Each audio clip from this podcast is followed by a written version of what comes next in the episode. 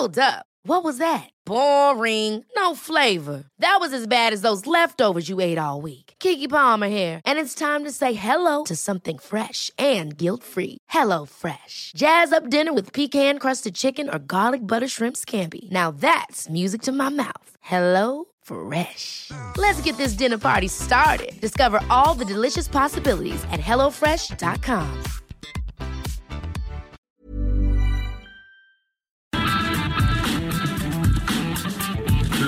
misma Adela, pero con nueva fórmula.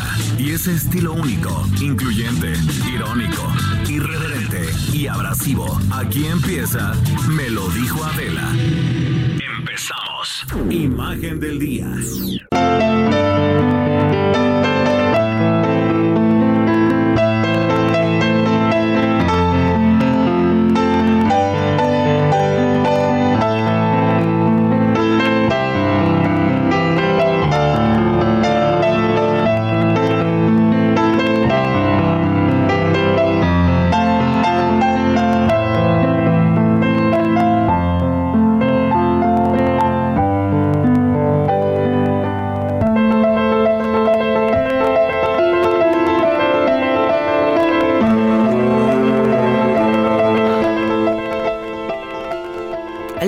Que como todos los días hagamos juntos este ejercicio de imaginación a través de la radio. Mohandas Karamchand Gandhi fue asesinado un día como hoy, 1948, por un radical hindú. Este magnicidio a manos de uno de los suyos fue el incomprensible final de una vida dedicada siempre a la no violencia, signo con el que guió a 255 millones de súbditos a rebelarse contra dos siglos de dominio británico. La India lloró la muerte de su papu, alma grande, como lo llamó el poeta Rabindranath Tagore. Su cuerpo fue lavado, ungido con aceite de sándalo y envuelto en un sudario tal y como lo dicta la tradición. Y sobre él se esparcieron cientos de pétalos de rosas. Más de un millón de personas acompañaron a la comitiva que lo llevó a la pira funeraria. Los himnos, los rezos, lamentos y llanto rompieron el silencio esa noche. Mahatma Gandhi se había vuelto inmortal. Aquel fakir medio desnudo, como se refería a él, Winston Churchill, primer ministro del Reino Unido, creía que su pueblo había entendido el mensaje. Fue seguidor de la doctrina Jain que defiende la no violencia hacia toda forma de vida. Nadie puede hacer el bien en un espacio de su vida mientras hace daño en otro. La vida es un todo indivisible. Esa fue una de las máximas con las que rigió su existencia. A los 19 años viajó a Londres para estudiar derecho. Su estancia en el Imperio Británico le abrió otros horizontes. Leyó a Tolstoy, leyó a los principales teóricos del cristianismo y ahí nació la idea de que las injusticias solamente pueden combatirse desde la lucha pacífica, una estrategia política sin precedente. A su regreso a la India tenía un objetivo. Oriente no tiene por qué estar sometido al liderazgo de Occidente. Asumió el liderazgo del movimiento de liberación de la comunidad india frente a la dominación británica y desde ahí impulsó una campaña de desobediencia civil pacífica sin ejercer la violencia. Mientras que, mientras que los ingleses respondieron con las armas, Gandhi, convertido ya en un respetado paladín político y espiritual de su pueblo, lo hizo con largos periodos de ayuno y huelgas de hambre. Fue encarcelado varias veces, la última en 1942 cuando ya tenía 73 años. Aquel hombre extremadamente delgado, pobremente vestido, que caminaba apoyado en una vara de bambú, inspiró a millones con su fortaleza. La lucha dio frutos y al concluir la Segunda Guerra Mundial fue invitado a las negociaciones que concluyeron con la independencia de la India, pero la victoria llevó también la derrota. La Liga Musulmana inició un movimiento por la separación de Pakistán de la India. Gandhi vio cómo fueron traicionados los ideales de la lucha pacífica y se reavivó la vieja pugna entre hindúes y musulmanes. En un intento por calmar los ánimos, recorrió descalzo los pueblos en los que se había desatado la violencia, pero solo logró lo contrario, alimentar el odio de los extremistas. La tarde de un día como hoy, cuando iba a una plaza pública para el rezo comunitario cerca de su casa en Delhi, un hombre se acercó a él con las manos juntas en señal de oración y ya cuando lo tuvo enfrente, le disparó tres veces a quemarropa. Y Gandhi se desplomó lentamente sobre la hierba. El padre del activismo sin violencia no pudo pacificar a los suyos, pero su legado inspiró a otros, como a Martin Luther King, a Nelson Mandela o a Lech Walesa, que como él buscaron dejar al mundo mejor que como lo habían encontrado.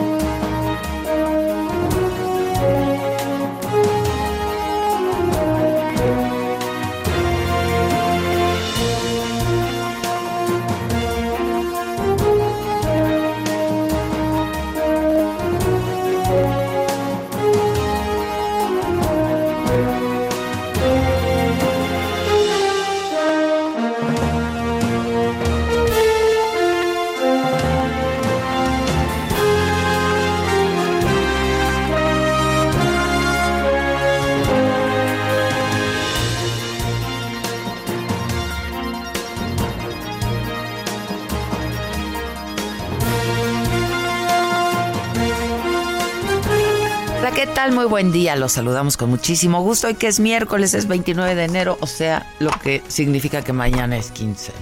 Se me advirtió desde allí. Y por fin va a terminar ya enero. El- ah, el viernes, porque es 31. Sí, ah, pues falta un Estela día, desde ayer. un. Jefa, mañana es quincena, ¿eh? Sí le recuerdo. Ah, Oye, previniendo, ay, Tetelita. Tetela, Tetelita, quiere el fin de que semana seguro nos está, lleno. nos está escuchando. Besos, Tetelita.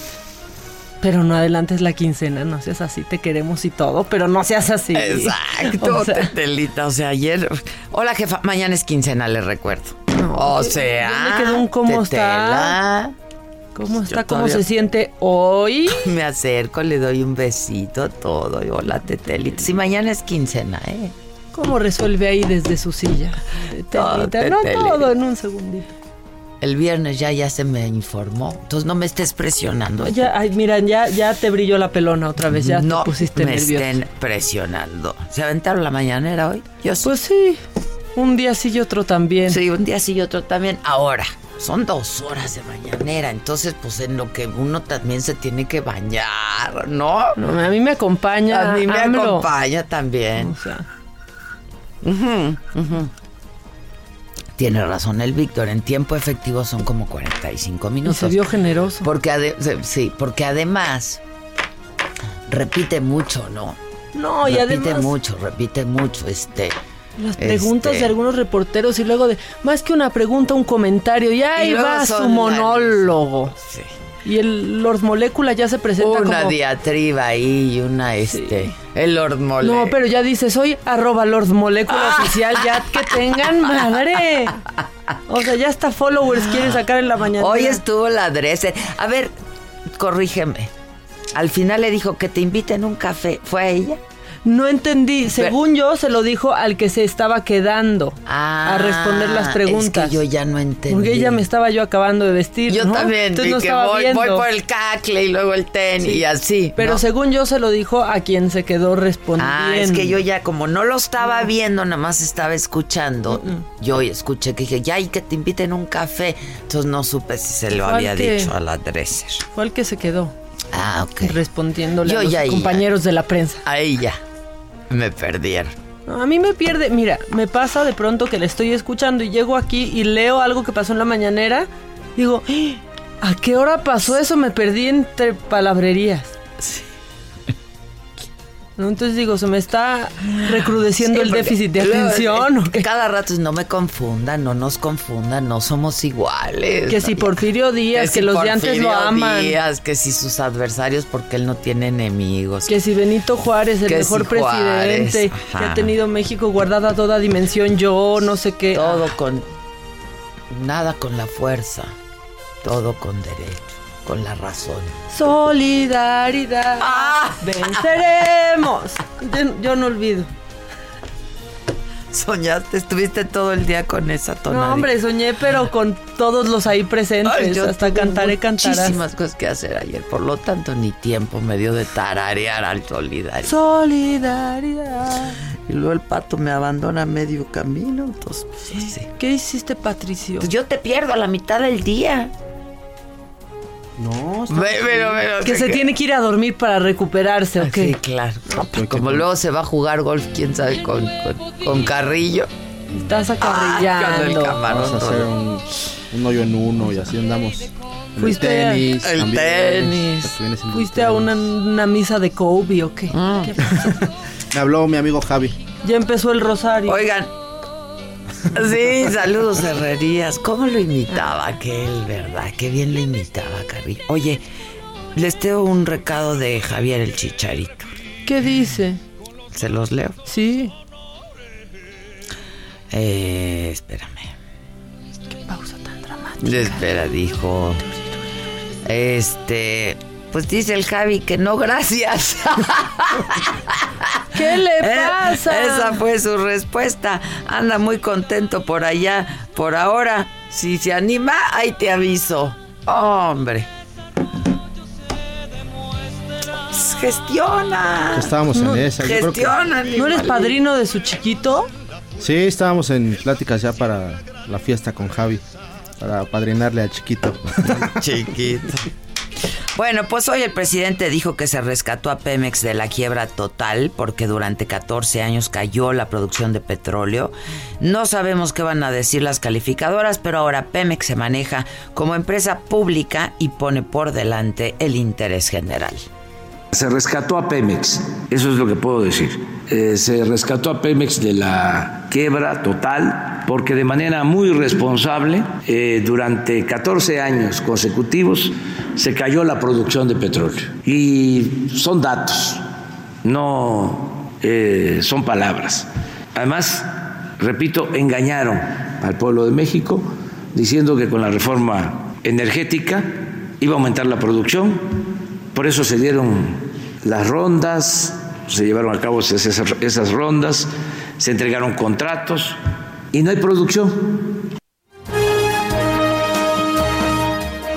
Mañanera de hoy, el director de Pemex, Octavio Romero, informó que mejoró la confianza del mercado y la proyección para marzo del 2020. Es un aumento de 1.800.000 barriles de crudo. Eh, y al informar sobre la paraestatal, habló del refinanciamiento de la empresa y la participación del sector privado. La participación de los privados fundamentalmente se va a dar, se está dando, de hecho se incrementó de manera sustancial el año pasado en la prestación de servicios. Estuvo por ahí también politóloga, periodista, columnista, eh, Denise Dresser, estuvo en la mañanera y le pidió al presidente un compromiso de no apoyar una reforma jurídica que criminalice a los periodistas.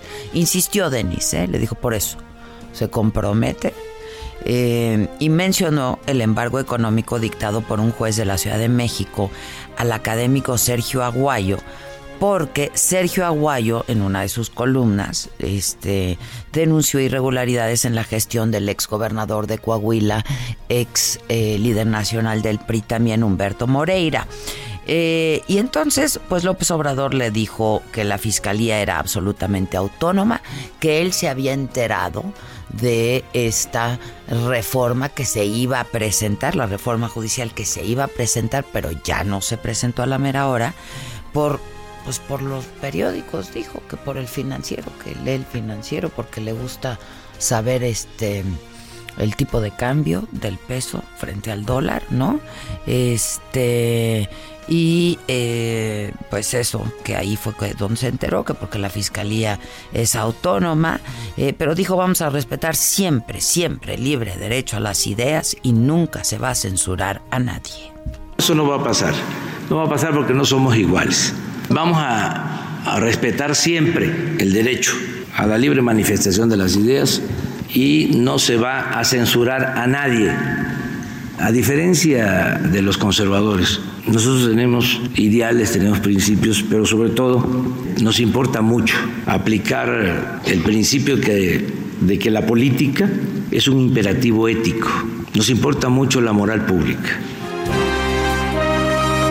Bueno, y luego de que el presidente de Estados Unidos, Donald Trump, dijera que México pues ya está pagando el muro, eh, López Obrador respondió que aunque los provoquen, que no se van a enganchar, aunque nos cuquen, dijo, no me voy a enganchar y no nos vamos a confrontar, tenemos una muy buena relación con Estados Unidos y dijo, estas declaraciones, y ustedes son inteligentes y lo van a entender, se deben al momento electoral que se vive en los Estados Unidos, pero insistió, no vamos a caer en provocaciones. Y esta mañana, en el Senado de la República iniciaron ya trabajos de la cuarta reunión plenaria de Morena. Llegó el secretario de Seguridad y Protección Ciudadana, ahí lo veíamos en algunas imágenes que están transmitiendo por aquí en el Heraldo. Alfonso Durazo, eh, Esteban Moctezuma, secretario de Educación, estuvo el fiscal general de la República, Alejandro Gertz Manero, estuvo la secretaria de Gobernación, está ahí Olga Sánchez Cordero, y se tiene prevista también una reunión el día de mañana eh, de senadores con el presidente Andrés Manuel López Obrador. Eh, lo que dijo ayer es que los había invitado a desayunar a Palacio Nacional, a la bancada de Morena. El presidente Donald Trump va a firmar hoy en la Casa Blanca el Tratado de Libre Comercio entre Estados Unidos, México y Canadá. Eh, por parte de México asisten a esta firma protocolaria Graciela Márquez, la secretaria de Economía, Luisa María de la Mora, subsecretaria de Comercio Exterior, el subsecretario y negociador en jefe Jesús Seade y por supuesto el canciller Marcelo Ebrard. En el Estado de México se detectan, ayer lo informábamos en la saga, inmediatamente lo subimos a la plataforma, eh, la-mediosaga.com para que ahí también nos estén consultando. Eh, dos casos sospechosos de coronavirus. Se trata de una mujer de 27 años quien llegó a México procedente de Wuhan, China, y de un adolescente de 14 años que tuvo contacto con ella están en aislamiento domiciliario hasta conocer los resultados del laboratorio. Son dos casos sospechosos, no está listo todavía el diagnóstico.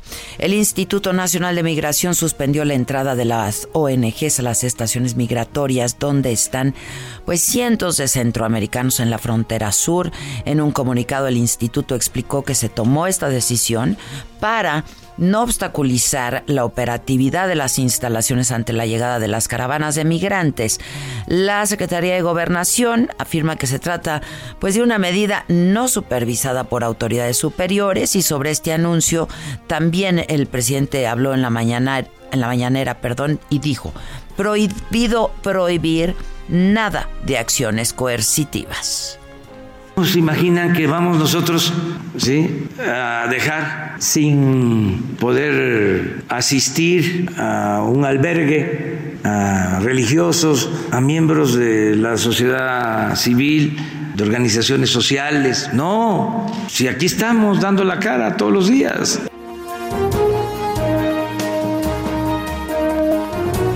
Porfirio Muñoz Ledo exigió la destitución del director del Instituto Nacional de Migración, justamente Francisco Garduño.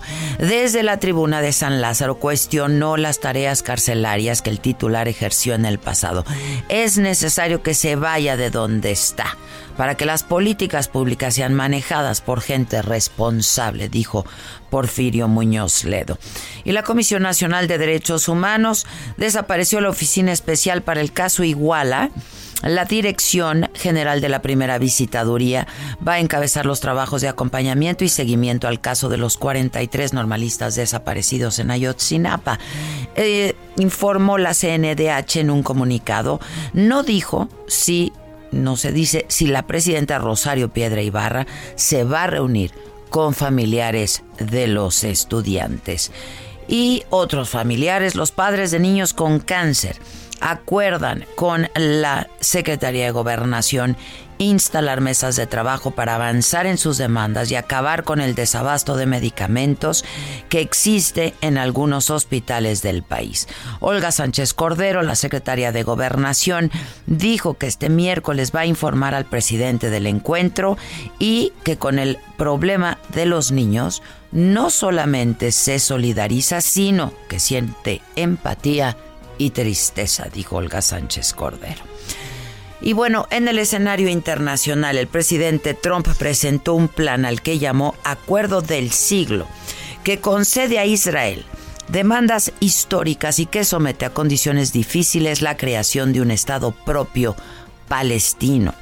Trump expuso su plan acompañado de solo una de las partes, que es el primer ministro israelí Benjamin Netanyahu.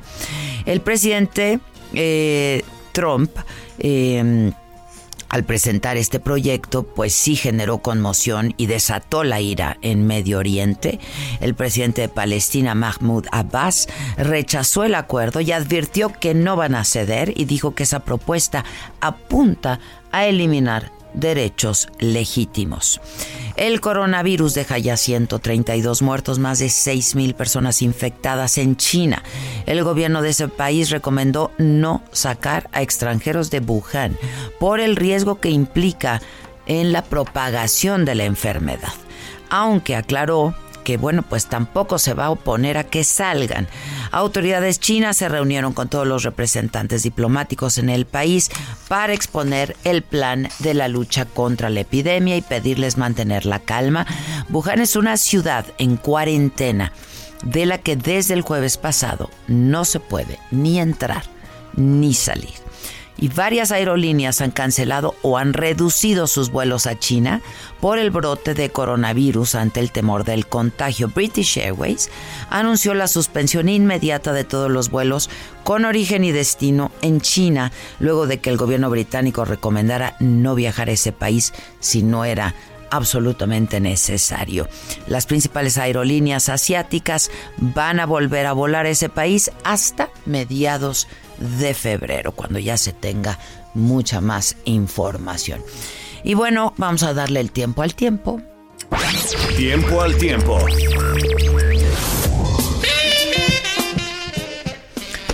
Hoy en el Valle de México, eh, la temperatura máxima va a ser de 25 grados, la mínima de 9. Se espera cielo despejado, viento por la tarde, como ha estado ocurriendo en estos días. En Tampico, donde también nos escuchamos, eh, la temperatura máxima 22 grados, la mínima 15. En Villahermosa, Tabasco, el termómetro va a llegar a los 28 grados, la mínima será de 20. Y en el Estado de México, 23, eh, la máxima, la mínima es será de 0 grados. En Guadalajara, eh, ahí se registra una máxima de 26 grados, una mínima de 7. En Acapulco, la temperatura máxima 29 grados, 19 la mínima. Espectáculo.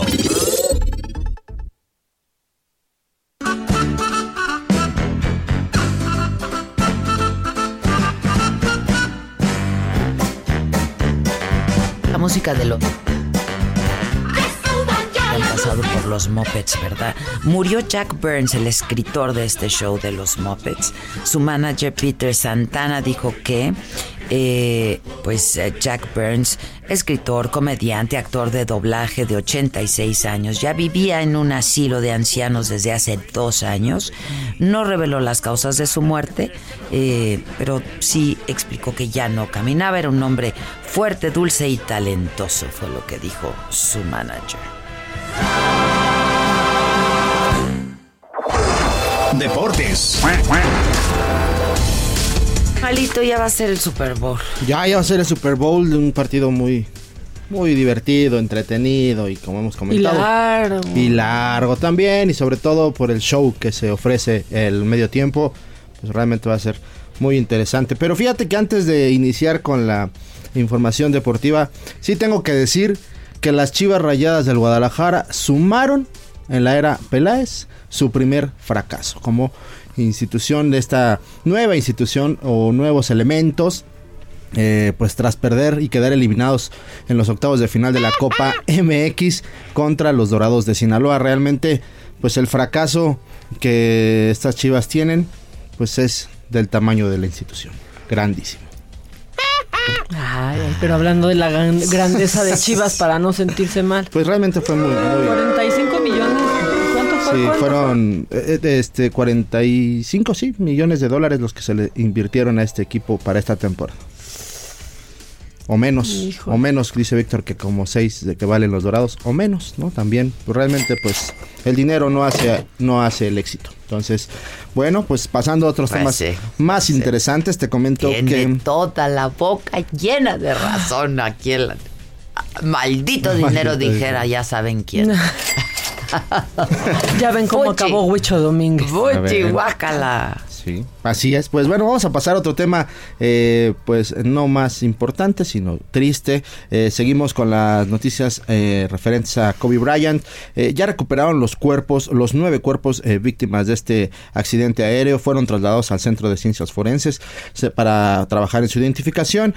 Una vez que pase esto, se le va a notificar a los familiares y bueno, pues seguirán las investigaciones para determinar las causas de este accidente. Pues bueno.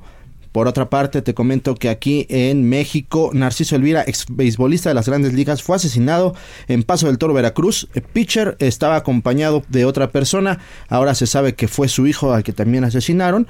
Eh, le dispararon, eh, pues frontalmente, realmente un ataque directo. Eh, Narciso Elvira, eh, hay que recordar que fue jugador de grandes ligas, pitcher de los cerveceros y de los Dodgers y actualmente pues vivía en Veracruz. Eh, bueno, en 2015 hay que recordar que bueno, había sido ya privado de su libertad ilegalmente y pues ahora hay que esperar a que se esclarezca este crimen que bueno, pues una muerte siempre es dolorosa para el país.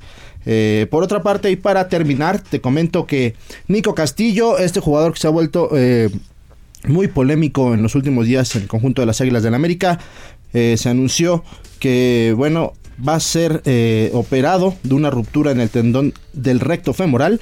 El tiempo de recuperación aún se desconoce, pero bueno, el jugador chileno estará al menos tres semanas fuera de las canchas.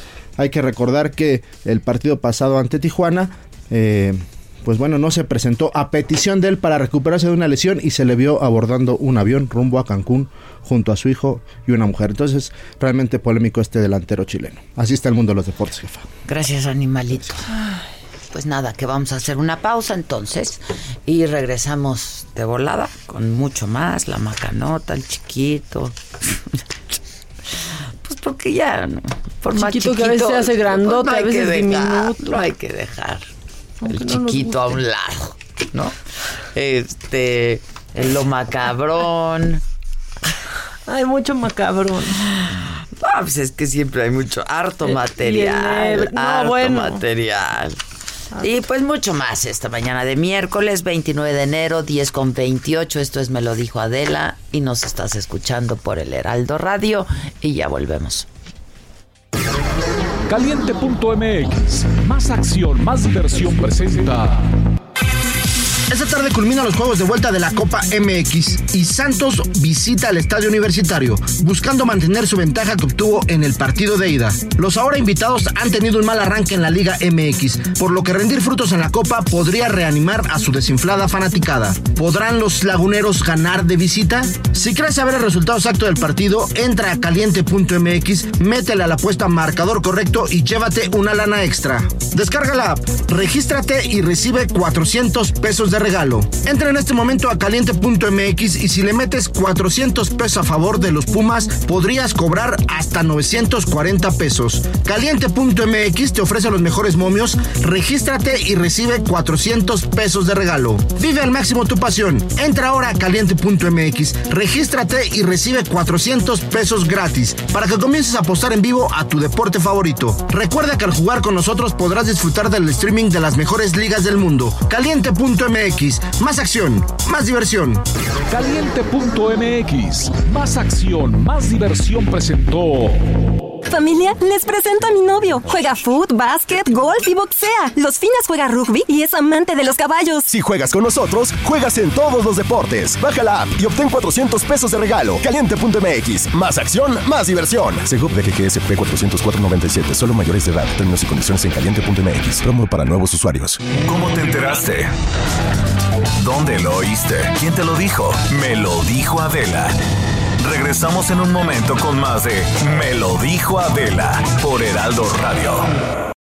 Aprovecha hasta 70% de descuento, más tres meses sin intereses en miles de productos. Enero 24 a febrero 6 de 2020. Compra en tienda o en línea. Soy totalmente Palacio. Consulta detalles en elpalaciodehierro.com. En mi INE caben todas las ideas, todas las discapacidades, todos los colores de piel.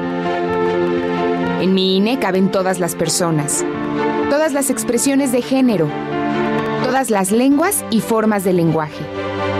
En nuestro INE caben todas y todos. Mi INE cumple 30 años construyendo democracia e inclusión. Contamos todas, contamos todos.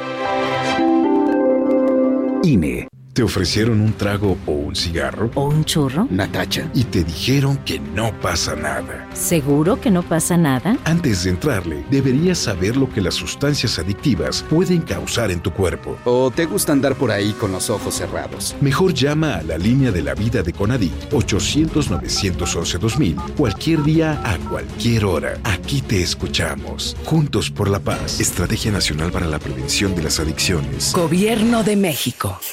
Heraldo Radio 98.5 FM. Ponte divertido, ponte Ogi. ¿Ya te aburriste de los mismos jeans de siempre? Es hora de darle un giro a tu estilo. Ponte unos Ogi y mira cómo vuelves tu look en algo extraordinario. Busca tu próximo estilo en Ogi.mx y tiendas departamentales. Ogi, rompe con lo ordinario. Escucha la mirada de tus hijos. Escucha su soledad. Escucha sus amistades. Escucha sus horarios. Estar cerca evita que caigan las adicciones. Hagámoslo juntos por la paz. Estrategia Nacional para la Prevención de las Adicciones. Secretaría de Gobernación. Gobierno de México. El gobierno federal, a través de la Secretaría de Comunicaciones y Transportes, impulsa la construcción del tren interurbano México-Toluca, una obra ecológica que optimizará el traslado de pasajeros entre las dos ciudades. Tren interurbano México-Toluca, alternativa de transporte rápido, seguro y eficiente. Secretaría de Comunicaciones y Transportes. Gobierno de México. En México el golf va más allá del golf, ¿no me crees? Pregúntale a Tiger, a Dustin o a Rory cómo se les pone la piel chinita en cada hoyo. México Championship, la nueva capital del golf. Compra tus boletos en www.wgcmexico.com y disfruta el mejor golf del mundo del 19 al 23 de febrero en el Club de Golf Chapultepec. Heraldo Radio, la H que sí suena y ahora también se escucha. Continuamos con el estilo único y más incluyente, irónico, irreverente y abrasivo en Me lo dijo Adela por Heraldo Radio. ¿Cómo ponerle al chiquito?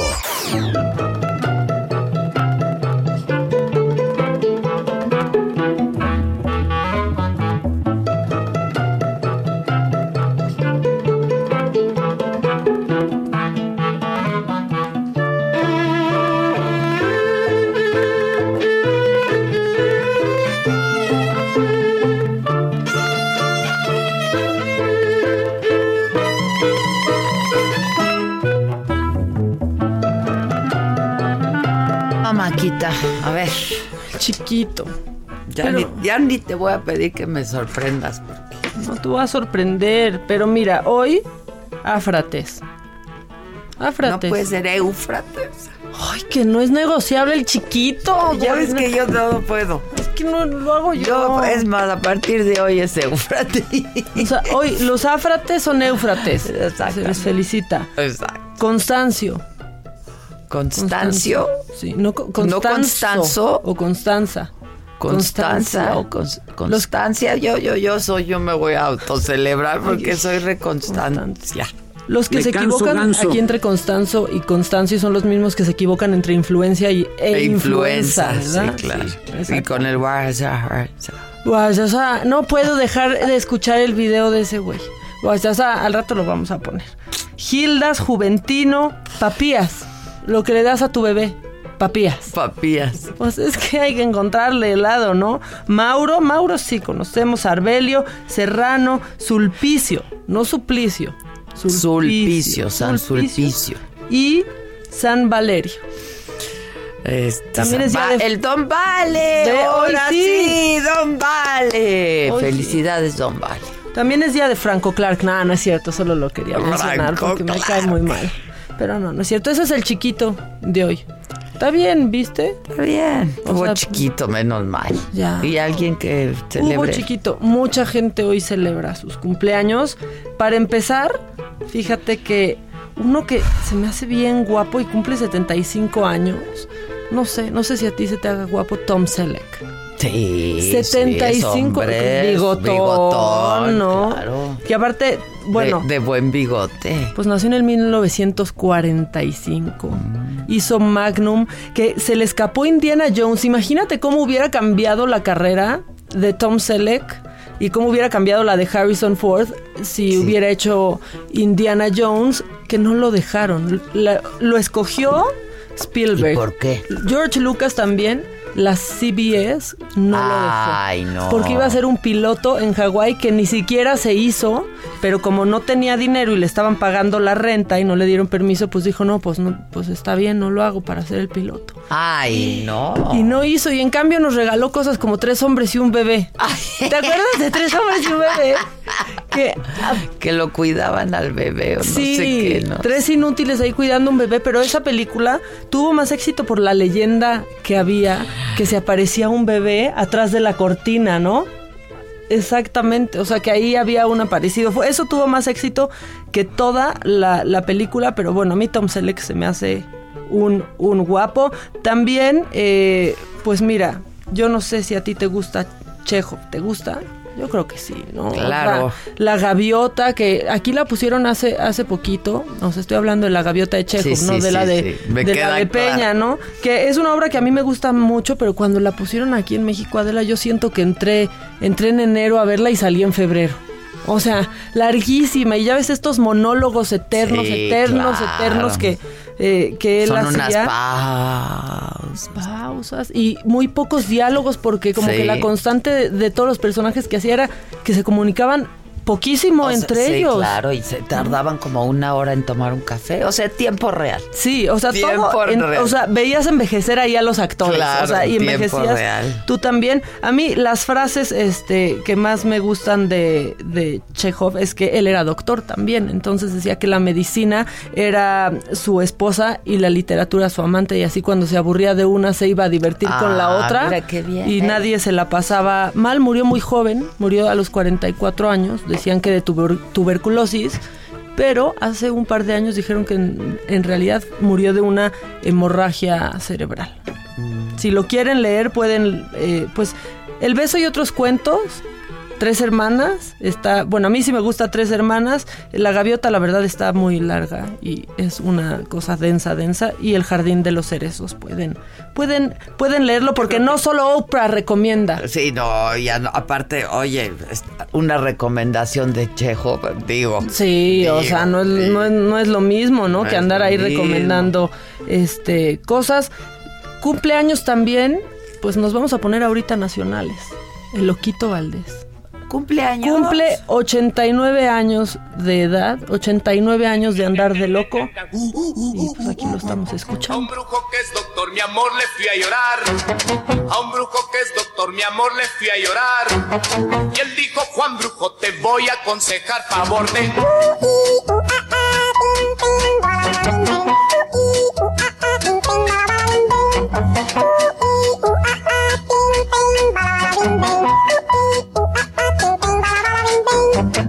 Al brujo con confesé tu insinceridad.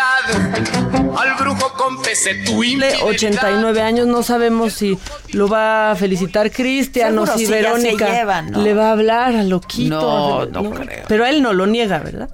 No, él no. No, no, pues ni cómo negarlo si ahí tiene a su Loquito Junior, que está idéntico, pero hay más cumpleaños. Ahí no para la cosa porque hoy no queremos felicitar a Oprah Winfrey por charlatana, pero cumple 66 Es años. Charlatana, timadora. Timadora, O sea, timadora. ha hecho publicidad hasta de cosas para bajar de peso. ¿Y cuándo ha bajado de peso? Ay, no, sí. Pero No, y a la luego semana lo vuelve a subir. come otra vez Pero ha, bajado de manera impresionante. ¿Y ¿eh? Pero luego otra vez le viene el rebote. Pues sí, no es bueno claramente ese producto. Charlatana, charlatana. Y hoy cumple. Te van a acribillar, ¿eh? ¿Quién? Mucha gente. ¿Quién? ¿Las seguidoras de, de las cosas de superación personal barata y falsa? Está bien. Ay, que te... ¿No?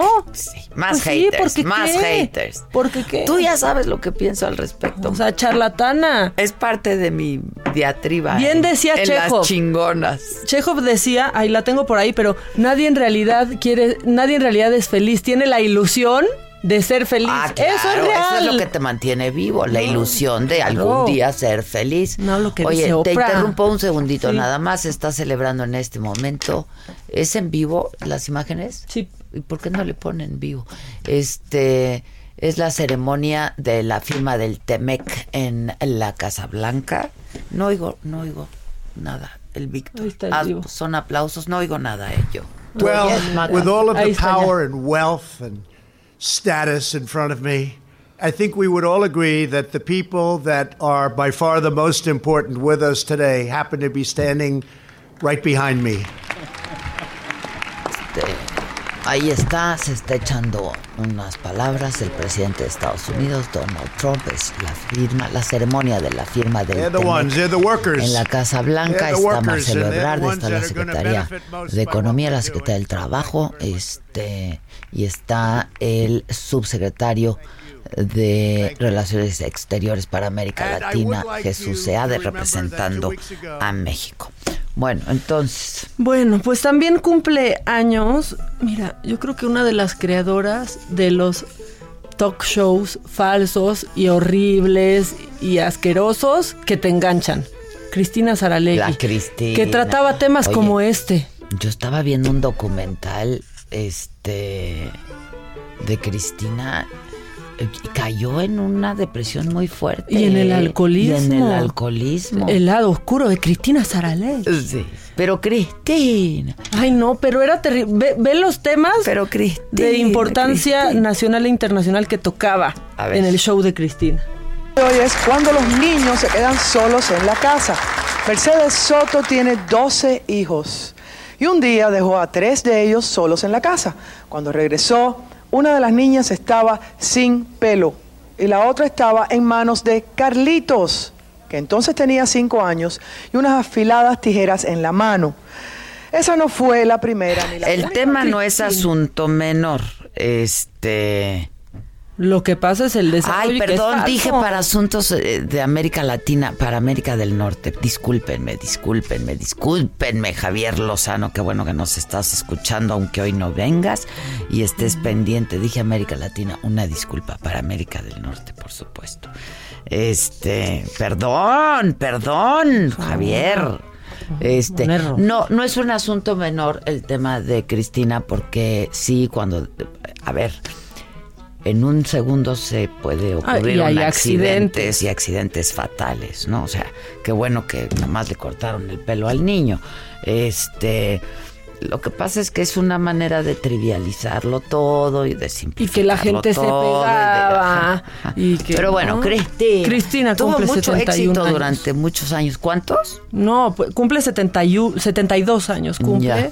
Este, apenas hace 10 años salió del aire y también, pues ya en el 2015, este día, pues Malasia declaró oficialmente la desaparición del vuelo de Malaysia Airlines MH370. ¿Te que pues ahí se encontraron eh, pues lo que podría ser parte del fuselaje del avión Y ya, ¿eh? y nada más. O sea, en, en la época en la que puedes encontrar un celular ro- robado, ¿no? Solo sí. No pudieron encontrar nada más. Ese es nuestro nuestro Never, nuestros cumpleaños, no, muy variadito. Está muy variadito. Mucha gente que cumple, que descumple. Oye, bueno, pues hoy está con nosotros, ya lo vi llegar, pues uno de los más eh, reconocidos y importantes moneros caricaturistas que hay en nuestro país, que es Rafael Barajas Durán, el Fisgón, eh, con una nueva publicación. Eh, ya vamos a platicar con él, pero pues, digo, la verdad es que sus caricaturas son este, yo creo que de las mejores, ¿no? Este, son críticas, porque además las caricaturas siempre son críticas muy ácidas, ¿no? De Pueden ser de una- durísimas porque están muy en caricatura también. No, pero además, este, a mí me encanta porque pues sus armas, que pueden ser otra vez mortales, son la tinta, ¿no? Y el papel. Y por supuesto una gran imaginación, un gran conocimiento de la realidad, este, del, del cotidiano, este. Entonces, pues a mí me da mucho gusto recibirlo aquí al Fisgón, Rafael Barajas Durán. ¿Cómo estás, Rafa? Pues bien, muy agradecido por el espacio. Al contrario, al contrario. Y ahora con esta nueva publicación, ¿no? Del Fondo de Cultura Económica, este, que es el hinchamiento gráfico de Francisco y Madero. Cuéntanos. Así es, mira, es básicamente una investigación sobre un momento eh, muy especial de la prensa mexicana. Es, eh, digamos, el, el trabajo versa sobre lo que hicieron los caricaturistas en el periodo que va de 1911 a 1914, que es el periodo de la insurrección maderista, eh, eh, la campaña presidencial y la llegada de la- a, a Madero de la presidencia. Entonces es eh, básica, es un fenómeno nuevo dentro de la prensa mexicana, porque lo que se da en este proceso es una verdadera campaña de descrédito. Los historiadores se debaten entre dos eh, te- teorías, ¿no? Bueno, tres teorías en realidad. Unos dicen que eh, en realidad lo que ocurrió es que la prensa que había estado sujeta eh, férreamente bajo el yugo y la dictadura porfiriana, de, rep- eh, de repente se encontró con que tenía libertad de expresión, no supo qué hacer con ella y abusó de ella. Lo que dicen es que básicamente hubo una suerte de carnaval de desenfreno, una orgía de irresponsabilidad, Libertinaje. libertinaje y toda esa cosa. Eh, hay otro sector que plantea que la campaña se fue agudizando a medida que Madero fue cometiendo errores. Y hay otro sector que plantea que hubo efectivamente una campaña de descrédito desde un principio. Yo lo que hago es rastrear los orígenes de esta campaña, analizar cómo fue, eh, cómo fue la andanada de caricaturas. Bueno, lo que encuentro es que... ¿Qué encontraste? Sí. Pues mira, es mi, eh, eh, yo creo que la, la ahora sí, es- estas investigaciones son sobre todo muy divertidas, ¿no? Sobre todo cuando lo encuentras hacer las cosas y vas descubriendo y vas Y jalando los datos va- y vas encontrando datos, es muy interesante. Eh, eh, primero, eh, la campaña sí tuvo una narrativa desde un principio, de manera que no es una cosa que haya ido evolucionando con el tiempo. No es una narrativa que se planteó desde, las, desde los primeros meses de- de- de- del triunfo de Madero. Luego, eh, lo que hice fue como que creo que es lo que es, lo que dicen los detectives clásicos de las novelas policíacas es seguir el dinero. Exacto. Entonces, It's all about the básicamente money. Hay que seguir el follow the money. Follow ¿no? the money. Básicamente hubo dos revistas de caricaturas que se ensañaron contra Madero con ferocidad y que fueron las más efectivas, que fueron El Aguizote, El aguizote. y Multicolor. Ok. Entonces, lo que hice fue buscar quién estaba detrás del aguizote y quién estaba detrás de multicolor. Y obviamente el tema no es fácil, porque estas revistas claramente recibían un subsidio. ¿Por qué lo puedo decir con certeza? Porque eran revistas caras y eran revistas que se vendían muy barato.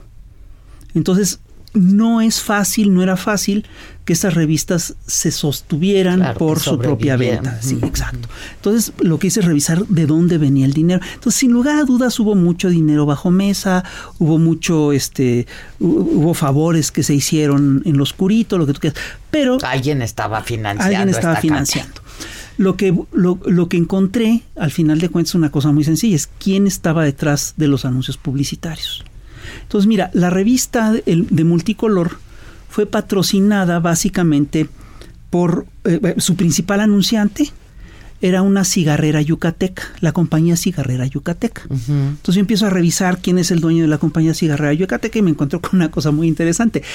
El dueño de la compañía cigarrera yucateca es un señor que había sido administrador de la campaña de Olegario Molina, cuando Olegario, Olegario, Molina, el jefe de la casta divina de Yucatán, se lanzó para gobernador, puso a este señor como administrador. Mm. Entonces es un operador político que sabe de administración. Y el tema de fondo es que Olegario Molina fue, sin lugar a dudas, uno de los patrocinadores del, de la decena trágica. Cuando Cecilio Con y Manuel Mondragón buscan quien les patrocine el golpe, viajan entre otras cosas a La Habana. Pues, ¿Por qué viajan a La Habana? Porque en La Habana estaba Olegario Molina. Ah. Y se entrevistan con Olegario Molina y el tema de fondo es que... Y ahí hay acuerdo. Ahí hay un acuerdo, claramente. Entonces eso me permitió hacer un vínculo ya directo y que yo creo que es, eh, digamos, indiscutible entre el, una revista de caricaturas fundamental para la campaña del, del descrédito de Madero y el golpe. Y la otra revista de caricaturas que era muy importante es el Aguizote. Lo quise revisar quiénes conformaban de las más importantes. Bueno, e, esta es, hay que decirlo, es decir, la primera versión del Aguizote, la primera época del Aguizote sale en tiempos de Sebastián Lerdo de Tejada, la segunda, después vino el hijo del Aguizote de Porfirio. Aquí vuelven a tomar el nombre del Aguizote, pero es otra conformación, digamos, es otra plantilla, son otros intereses, es otro grupo el que promueve la revista, no son los mismos que habían hecho el Aguizote antilerdista, ¿no? Pero también son porfiristas como los del Aguizote antilerdista. Entonces, lo primero que encuentro es que el equipo que hizo la las caricaturas del Aguizote antimaderista viene directamente, es un desprendimiento de lo que fue el equipo de Rafael Reyes Espíndola en el Imparcial. Es un tipo, el director era un tipo que se llama Miguel Ordorica, que había trabajado con Rafael Reyes Espíndola en el Imparcial y hacen un esquema de negocios muy parecido al que tiene el Imparcial. Y obviamente el, eh, eh, Reyes Espíndola, el dueño del Imparcial, era digamos, eh, un hombre que estaba ligado a los científicos, que era una suerte de superclase que estaba ligada sobre todo al gran capital financiero nacional e internacional y este tenía vínculos con la banca. Entonces, yo reviso quiénes estaban, es decir, también reviso quién hacía la quién pagaba la, publicidad, de la Wisote y me encuentro que es otra compañía cigarrera que es muy importante y reviso quién está en la en la presidencia de esa compañía cigarrera, quien estaba en el consejo de administración. Y, resulta que en el consejo de administración de esa compañía cigarrera estaba, entre otros, eh, Íñigo Noriega, que el nombre ahorita no dice nada, pero fue uno de los hombres más ricos de México y del mundo en su momento, y es un hombre que era muy amigo de Porfirio Díaz y que estuvo muy activo en la decena trágica. De hecho, él es el que lleva las armas a la ciudadela en su coche, porque en aquel momento había muy pocos automóviles en la Ciudad de México, él le lleva las armas a la ciudadela a Bernardo Reyes y lo libera cuando se da la liberación de Bernardo Reyes. Entonces, esto me permite establecer que si había un vínculo muy claro entre las revistas de caricatura que eh, linchan gráficamente a Madero y los señores que después perpetran el golpe de Estado eh, digamos, el plan de la embajada, el, golpe de Huerta, como quieras llamarlo, ¿no? Entonces, yo creo que es, eh, la investigación es fantástica porque el, material no lo puede, no puedes creer lo bueno que es. Es un momento increíble de la caricatura mexicana en el cual por primera vez se divulgan a nivel masivo todos todas las corrientes modernistas o modernas o de las vanguardias europeas. Entonces, por ejemplo, en México sí se había difundido eh, para una élite lo que era la estética del modernismo, del Art Nouveau, a través de la revista moderna, a través de la revista azul, pero la revista multicolor, la revista El Aguizote, divulgan masivamente las... Toda la corriente. Toda la corriente. Y de hecho, eh, José Clemente Orozco, que participa en esta campaña, este, hace caricaturas expresionistas. Mm. Y la cantidad de... Es decir, eh, eh, es, un fenómeno cualitativa y cuantitativamente distinto, porque tú te encuentras con que nunca había habido tantas revistas de caricatura en la historia de México. Es decir, en un ratito salen más de 13 revistas de caricaturas algunas con tirajes larguísimos, ¿no? Y además... Y cuantitativamente. no, y además cualitativamente es muy interesante. Esto es, eso es lo, cual, lo cuantitativo, porque además con tirajes muy grandes. Y cualitativamente es muy interesante porque reúnen a muchísimo talento. Es decir, reclutan a jóvenes egresados de las eh, escuelas, reclutan a viejos periodistas, a viejos caricaturistas. Entonces, y, y, por ejemplo, hay muchos artistas que participan. En esta campaña, en la campaña contra Madero, participan, aunque después no están orgullosos de ello, gentes como José Clemente Orozco, Jorge Enciso, eh, Roberto Montenegro, es decir, es una campaña muy interesante, Ernesto García Cabral. unas joyas. No, no, no, es, dibujantes increíbles. Entonces un momento verdaderamente prodigioso de la, litera, de, la literatura gráfica mexicana, del periodismo mexicano, y que yo creo que no había sido investigado. Oye, ¿y te tardó cuánto tiempo hacer este No, pues llevo ya seis años. Seis años Por lo menos cinco o seis años. en el proyecto. Mira, eh, te voy a ser franco, el, el, primer artículo que escribí, que está incorporado en uno de los capítulos, lo escribí de hecho hace como ocho o diez años. Ah, es una investigación que empezó a interesarte el tema. Pero estas cosas así son, las empiezas a investigar y las trabajas. Ahora bien, fíjate, el tema de fondo que te plantea esto es, es, es, es muy interesante. Yo creo que eh, bueno, una de las cosas que, se que planteo es que esta es probablemente la primera gran campaña de descrédito moderna del siglo XX. Y es una campaña muy organizada. Y muy bien armada. Muy bien, armada, Muy bien armada. Y obviamente plantea un problema que es muy serio, que es eh, eh, que tiene que ver con la libertad de expresión.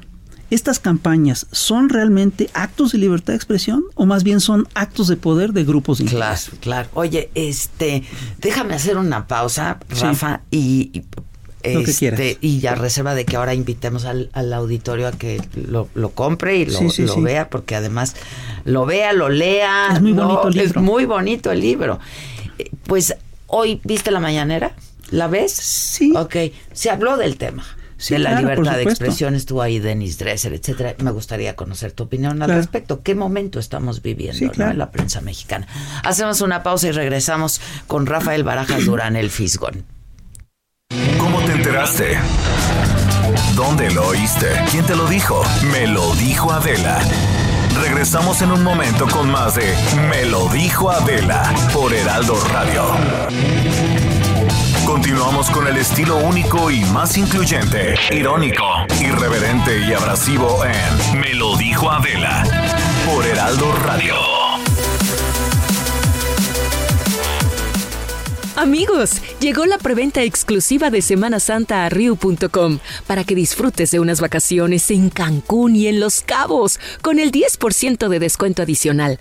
Además, si reservas en Riu.com, obtienes de forma exclusiva 10% extra en tarifa no reembolsable más traslado gratis. Sí, así como lo escuchaste, completamente gratis. No te quedes sin lugar. Reserva hasta el 30 de enero en Riu y esta Semana Santa disfruta el mejor todo incluido en Hoteles Ryu. Que nos mandes el pack no nos interesa. Lo que nos interesa es tu opinión. Mándala a nuestro WhatsApp 5521 53 71 26. En Me lo dijo Adela, te leemos te escuchamos y te sentimos. Tiquitiquitín, tiquitín.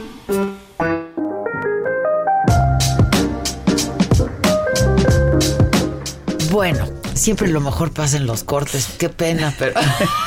Yo no estoy de acuerdo con eso. No. Estamos conversando con Rafael Barajas Durán, el Fisgón, este, uno de nuestros máximos exponentes de la caricatura mexicana, eh, pues sobre este, su más reciente publicación, El linchamiento gráfico de Francisco y Madero, es publicación del Fondo de Cultura Económica. Este y eh, pues yo dejé planteada la pregunta, ¿no? De, de cómo, qué, qué, momento estamos pasando, ¿no? En la, la, prensa, este, pues con, con, una nueva administración, una nueva manera de hacer las cosas yo creo que las cosas. Yo creo que están pasando muchas cosas. Y hay que entender además los fenómenos de fondo para entender cuál es, qué es lo que está ocurriendo y qué es lo que puede ocurrir. El primer fenómeno que es estructural y que hay que entender es que el modelo neoliberal entra en una crisis profunda. Y no solamente entró en una crisis profunda, sino que ha sumido a la humanidad en una crisis profunda. Lo que estamos viviendo del cambio climático es muy grave. Generalizado, ¿no? Sí y no. El otro día me sorprendió ver al príncipe Carlos de Inglaterra diciendo que si la humanidad quiere sobrevivir tiene que cambiar el modelo económico. Es decir, el problema es muy serio. Por supuesto que hay un vínculo entre la voracidad y el saqueo de las materias primas y el cambio climático. Es decir, por supuesto que la destrucción de ecosistemas tiene que ver con la existencia de grandes negocios que de repente exigen la depredación de zonas enteras. ¿no? La minería al aire libre, todo ese tipo de cosas. Ahora, también están ocurriendo, eso es a nivel macro. Ahora, y esto tiene una implicación muy importante también a nivel de medios, porque en la era neoliberal lo que ocurrió es que eh, la riqueza se concentró y uno de los grandes negocios fueron sin lugar a dudas los consorcios mediáticos. ¿no? Y eso por supuesto que entra en crisis con todo el modelo. Ahora, también ocurrió, es, decir, es que ocurrieron varios fenómenos.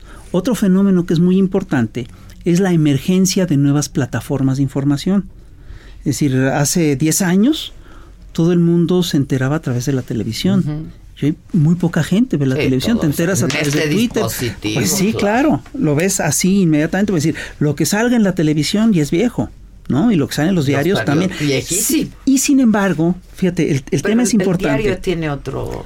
Sí, mira, yo sí estoy convencido de que los diarios lo que hace es que lo que hacen es que conforman una suerte de inteligencia colectiva, de la cual no podemos prescindir porque sí la, eh, el tweet, el, las informaciones inmediatas este, son muy rápidas, este, llegan con mucha rapidez, pero sí necesitas una reflexión profunda para entender las noticias. y eso sí te lo dan. entender, sí te tienes que ir al Exacto. Y eso sí te lo dan los diarios. No necesariamente otro tipo de medios como los electrónicos. Así es.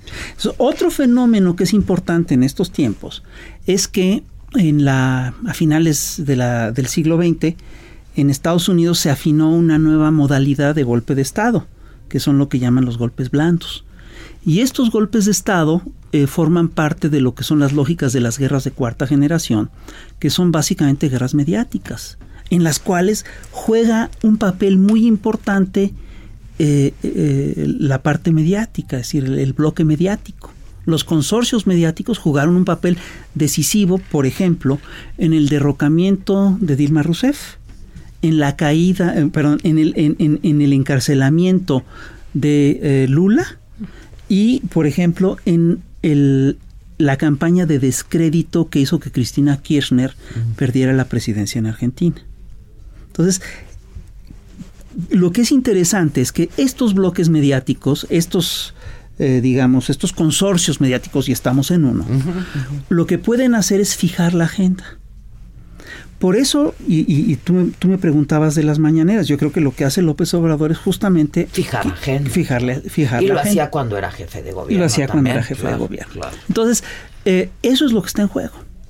Entonces, por ejemplo, yo, te quiero hacer un plan. Tú me preguntas lo de Denise de la mañana. Es decir, mira, a mí me llama la atención que si tú revisas lo que son las estrategias de los golpes mediáticos, te vas a encontrar que en la segunda fase de los golpes mediáticos hay una eh, narrativa que ya está establecida, hay un planteamiento que ya está establecido y que es básicamente el siguiente. Es, decir, para quitarle credibilidad a un actor político legítimo, tienes que acusarlo de no ser legítimo, tienes que acusarlo de no tener legitimidad abajo, tienes que acusarlo de ser eh, autoritario, de poner en entredicho la libertad de imprenta y tienes que acusarlo de violentar los derechos humanos. Entonces, cuando eso no se da, se busca que esto ocurra. Entonces, por ejemplo, eh, eh, yo, sí te voy a decir, eh, yo creo que vivimos un momento extraordinario en materia de libertad de expresión. Cualquiera puede decir lo que quiera. Es decir, esto no, no, fue así en toda mi carrera. Yo recuerdo que hubo, momentos en los que tú de repente decías algo y te jugabas la piel. No, te, te jugabas el pellejo, es decir, era peligroso decir ciertas cosas, ¿no? Y este, y claro, en la era del narco esto cambió de, tono, es decir, fue otro actor, el, fueron otros actores los que, ponían en peligro a la prensa, etcétera, etcétera, etcétera. Pero eh, sí se puede decir que a nivel nacional hay libertad de imprenta. Entonces, ¿cómo puede, es decir, yo sí creo que parte de las estrategias de las guerras de cuarta generación es la lluvia de noticias falsas. Y hemos tenido una luz de noticias falsas sin precedentes. Cosas que son verdaderamente absurdas. Desde la historia que se compraban longanizas a 18 mil pesos kilo, cosas increíbles. Bueno, ¿y por qué no cesa ese alud de noticias falsas? Yo creo que es porque parte de una estrategia de descrédito. Cuando tú acudes, decir, es difícil, es, decir, es difícil acusar a este gobierno de restringir a la libertad de imprenta. Hay, hay, datos. Sí, pero dame datos, no me da, es decir, el tema de fondo, o sea, y esto me... tiene que ver con el tema del linchamiento gráfico de Madero. Por supuesto que hay datos. Pero, por su, pero, pero también es cierto que lo que se busca es crear un clima que no tiene nada que ver con la realidad. Bueno, a mí me parece que por si, si, si vamos a lo particular uh -huh. y a lo que planteó hoy Denise, sí hay datos. A ver, espérate, pero a ver, ¿No? el dato, o sea, el dato de fondo es que hay una su, hay un proyecto de ley uh -huh. que supuestamente tiene Gertz Manero. El dato de fondo es que esos proyectos de ley son obviamente borradores, que no han pasado la primera bueno, prueba. Pero iban a presentarlo. Rafa, iban a espérate, presentarlo. Iba, no sabe, sí, y dice, hoy el presidente pero no sabíamos dice, iban a presentar la fiscalía ese, es autónoma, pero pues iba el, el, el, el el asesor jurídico de la presidencia. ¿no? Sí, pero no sabemos si se iba a presentar esa iniciativa. Además, independientemente de eso, ve de lo que estamos hablando. Es decir, en tiempos de Peña se podía hablar claramente del levantamiento de 43 estudiantes de Ayotzinapa. Aquí se está hablando de que hay un borrador que puede que se presente y, qué tal que pasa y qué tal que se que, que, y qué tal que lo aprueban. Es decir, vamos, es decir, yo tenía un amigo que un día dijo que se iba a suicidar. Entonces, este, parece ser que lo que hizo es que se, se rasguñó, este, quién sabe qué hizo, y este, y, y, y se acabó haciendo un, una lastimada en la sien y todos le hacíamos la broma de que se había hecho eso, a ver si se infectaba y a ver si se le descomponía, a ver si se moría. Pues estamos en la, esa es la misma historia. Es decir, es decir, dame datos duros. Es decir, eso, eso sobre lo que se hizo el escándalo, no es en realidad un dato serio es una filtración. Bueno, pero nadie la, nadie la, o sea, nadie ha dicho. Perdón. No va por ahí, ¿eh? ¿Cómo no? El presidente de la República el día de hoy. Bueno, el ¿de qué me estás hablando? Que, que, que, sí, él ¿cómo no, no? que él no la conocía, pero tanto, él dijo que además que él, él no se la aprobaría. por el periódico. Que además sí, es muy... no se hablan prácticamente nunca.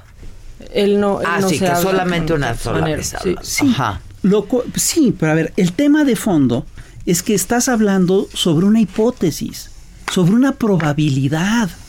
Es decir, los datos por supuesto que están hechos para interpretarse, pero los periodistas tenemos la obligación de trabajar sobre datos duros, no de elaborar hipótesis sobre datos de una filtración. Perdóname, ahí hay un problema. Y te voy a decir, ahí lo que sí es duro es que la campaña va y que la, esa narrativa que te estoy diciendo, de que trata de establecer que el Señor es un autoritario y ta, ta, ta, ta, ta, esa narrativa está echada a andar y se hacen cosas increíbles. Van y le tocan a la puerta a las 3 de la mañana y cuando sale enojado a decir déjenme dormir, lo graban y lo suben. Ah, mira, un autoritario. Cuando en tiempos de Calderón no te puedes acercar a cinco cuadras del hotel en el que el señor dormía. Yo recuerdo que cuando Calderón fue a Ciudad Juárez, se llevó una cantidad de ejército bestial. Entonces, ¿de qué estás hablando? Es decir, yo sí le pido, es decir, yo sí creo que tenemos que ser rigurosos la, eh, eh, en la no, prensa no, para que nos, nos tomen en serio. Sí, sí, sí. Porque si no, te conviertes en el pitorreo de las redes sociales. Ahora, es, es lo que ya pasó. Dime algo, este, porque podríamos quedarnos mucho más sí, rato claro hablando sí. de esto, ¿no? Este, pero entonces pasamos por un buen momento, ¿no? Este, hoy dijo el presidente, no tengo nada en contra de, de, de Aguayo, no tengo nada en contra ni de Iriart, no tengo nada en contra de Loret, no, ah, y ese es pero otro desde tema. ahí ha hecho algunos señalamientos la, con nombre y apellido de algunos colegas, y eso se presta. No, sí, Rafa. perdón, pero estamos otra vez en el supuesto de que qué tal si se le infecta y que qué tal si se muere. Es decir, perdón. Es decir, hay una cosa que es muy curiosa. Es decir, la libertad de, expresión implica, entre otras cosas, que se puedan nombrar a las cosas por su nombre. Una de las cosas que argumentan los que dicen que, este, que se va rumbo al autoritarismo y que se amenaza la libertad de expresión es que se utiliza o se califica a la prensa de prensa fifí. ¿Qué implica prensa fifí? Es básicamente una prensa que defiende intereses económicos, que defiende intereses de cierta, de, de, un grupo, eh, digamos, eh, eh, pues de oligarcas, pues. Eso es lo que implica. Dime si no es correcto el término. De ahí a decir que se le censura, perdón, hay un abismo, porque esa prensa dice absolutamente lo que quiere, incluso mentiras. y perdón, lo que sí tendríamos que revisar es el comportamiento ético de la prensa, porque no es posible. Y me parece que hay que hacerlo. Sí, perdón. se debe de. no es posible que se debió de haber hecho hace mucho tiempo. Sí, pero no es posible que día tras día haya periódicos que publiquen mentiras y que eso pase como un acto de libertad de expresión. Eso no es un acto de libertad de expresión, es un acto de irresponsabilidad periodística, perdóname. Bueno, este. Sí, perdóname. No, no. De pronto yo también en las mañaneras oigo cosas que no son ciertas. ¿eh? Mira, bueno, lo, verdad, que se revisen las cosas. Que se revisen. Que se revisen las pues, cosas y, eh, contrastemos la información. Pues sí, esa es nuestra obligación, la verdad. Pero yo también encuentro más cosas que sí son ciertas en las mañaneras que en los medios, perdón. Y ojo, ojo, yo sí creo que tenemos la obligación de ser críticos con todo. Es que ese es nuestro, ese es nuestro trabajo, cuestionar, ¿no? Sí, claro, este, pero ser crítico, señalar, sí, pero el, a ver, el buen juez por su casa empieza. Lo primero que tenemos que hacer nosotros es revisar qué información estamos dando y qué tan seria es la información. Por ejemplo, Denise ayer también cometió un error porque ella dice, es un ataque, eh, eh, por ejemplo, dice que lo de Sergio Aguayo es un ataque del actual régimen. Perdón, esto no es así. Es, es tratar las cosas con una gran ligereza. Eso lo publicó en un tuit, ahorita ah, te lo muestro. Hoy, lo planteó de manera distinta. Hoy lo planteó de manera distinta, pero ayer lo publicó en un tuit y, y, y, y, perdón, es, eso no es correcto. Es decir, el propio Sergio, Sergio Aguayo después dijo, no, esto es un caso que, que ocurrió, hace tanto tiempo. El juez es un juez que está ligado al PRI, que está, es decir, no tiene nada que ver con esto. Entonces, sí nos obliga la libertad, entre otras cosas, la libertad nos obliga a ser serios y nos obliga a ser rigurosos. y a ser profundos, si se puede. Oye, rápido, Morena. Sí. ¿Qué va a pasar? Mira, ¿cómo ves? A mí me gusta. Eh, Churchill decía que él era mejor para predecir el pasado que el futuro. Sí, pues. a mí me pasa exactamente lo mismo. A mí también. Es decir, yo no sé qué va a ocurrir, pero sí te quiero plantear un problema que es de fondo. Mira, eh, lo que tú tienes eh, en, en Morena es un fenómeno distinto a lo que hemos tenido en muchos otros partidos. Morena es en realidad un partido movimiento. Es un partido que a la vez es un movimiento social. Entonces sigue las lógicas partidarias tradicionales de buscar candidatos, de buscar colocación. Pero tiene toda. Pero tiene una base que efectivamente está activada. Yo creo que, eh, y, y, yo te voy a decir una cosa, la base de Morena con la que yo he tenido contacto es muy bien intencionada. Es gente que tiene una eh, que está comprometida con el país, que sí quiere un cambio. Y bueno, yo, yo aquí te quiero señalar una cosa que me parece importante. A mí, eh, vamos, yo no estoy de acuerdo con muchas de las cosas que podrá hacer este gobierno, pero sí me parece importante, pues sí me parece cierto, primero, que sí está haciendo un cambio, que es un gobierno distinto y que el proyecto que está impulsando es un proyecto que a mí me gusta ese proyecto porque yo por el que yo he peleado durante toda mi vida. Sí, sí, sí. Toda mi vida he peleado por esto, he peleado por la recuperación de eh, la soberanía energética, de la, eh, por la salud gratuita, la gratuidad de la salud. son cosas por las que yo he peleado. Por supuesto que hay cosas con, la que, con las que no estoy de acuerdo y, cuando no estoy de acuerdo lo señalo. Me parece que es mi obligación. Eh, y sin embargo, yo sí te digo que mucha es decir, el grueso de la base de, Morena, del movimiento, está de acuerdo con este proyecto y busca apoyarlo. Y yo también creo, ahora, yo, yo sí creo también que se quedó en la parte del partido toda una serie de lógicas que tienen que ver más con las lógicas del viejo régimen que con las lógicas del cambio. Y eso es lo que yo creo que está en, en debate. Ahora, si se trata de un partido movilizado. Lo vimos este domingo pasado, es decir, perdóname, 1.300 delegados se dice a prisa, pero es, era muy complicado conseguir ese número. Sí, sí, Muy, muy complicado, porque hay, es decir, se, está hablando de un padrón que está inflado, en realidad son, eh, son muchos más los que, los que deben, los que están contabilizándose que los que realmente son, eh, y además este, es, es, es una reunión que se hizo sin recursos, gente que vino de todas las partes del país, en fin. El hecho de que se haya logrado el Congreso te habla de que es una es un movimiento que, que, está vivo. Está vivo, Y ese es el tema de fondo. Y obviamente hay, eh, mira, yo, te voy a plantear un problema eh, que tiene que ver con un encargo que yo tengo. Es decir, por ejemplo, yo estoy al frente del Instituto de Formación Política de Morena. Y este, para nosotros es importante el proyecto. Es decir, yo tengo muy claro, nosotros tenemos muy claro lo que ha pasado en otros movimientos de América Latina, que de repente el, eh, un partido movimiento toma el poder y todos los cuadros se van al gobierno. Entonces es necesario, entre otras cosas, formar gente para eh, hacer, eh, para consolidar la base social, consolidar una retaguardia, hacer nuevos cuadros que permitan este, funcionar al proyecto, etcétera, etcétera, etcétera. Y sí hay ha habido muchas, muchas resistencias para echar a andar este proyecto, que me parece que es un proyecto necesario. ¿no? Entonces, yo sí creo que tenemos que romper con las inercias de la vieja forma de hacer política. Y sí tenemos que, eh, y sí tenemos que hacer... partido de los partidos políticos. Y sí tenemos que hacer que los partidos sean, como bien lo dice Enrique Dussel, referentes éticos. ese es el proyecto de fondo. Tenemos que rescatar la ética de la política. Sí, lo dijo, el presidente lo dice siempre.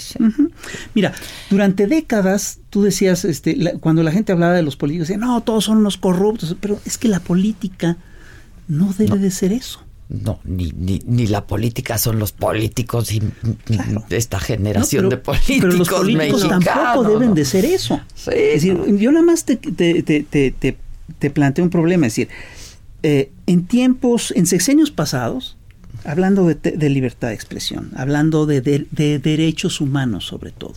A estas épocas, en estas fechas ya estábamos hablando de una guerra, de, una guerra declarada unilateralmente por parte de la presidencia de la República, por ejemplo, en tiempos de Calderón. A estas fechas ya estábamos hablando en tiempos de Peña de un caso como el de la Casa Blanca. Perdón, sí son otros tiempos. Y perdón, sí tenemos, entre otras cosas, que hacer análisis serios, rigurosos y profundos. No es posible que la gente se vaya con verdad, eh, vamos con discursos que no tienen sustento, con cosas que no están probadas. Es que eso, eso no le hace bien a la profesión, Adela. ¿Cuáles son los riesgos de Morena? ¿Cuáles dirías que son? Muchísimos. Es decir, los riesgos, los riesgos de Morena son enormes. Es decir, obviamente el primer riesgo es fracasar con el proyecto, eh, no estar a la altura de lo que la historia te demanda. Y, mira, te lo voy a, plantear así. Es decir, para sostener el, un proyecto de cambio, sí se necesita un movimiento activo. Sin eso no lo vas a sostener. Sí, porque el, riesgo es, el riesgo es fallar. Y yo creo que no tenemos el derecho histórico de fracasar en eso. Es una responsabilidad muy grande. Mira. Y por protagonismos, ¿no? Además. Mira, por intereses personales. intereses personales. Porque de repente alguien quiere ocupar tal o cual cargo. Eso a mí me parece.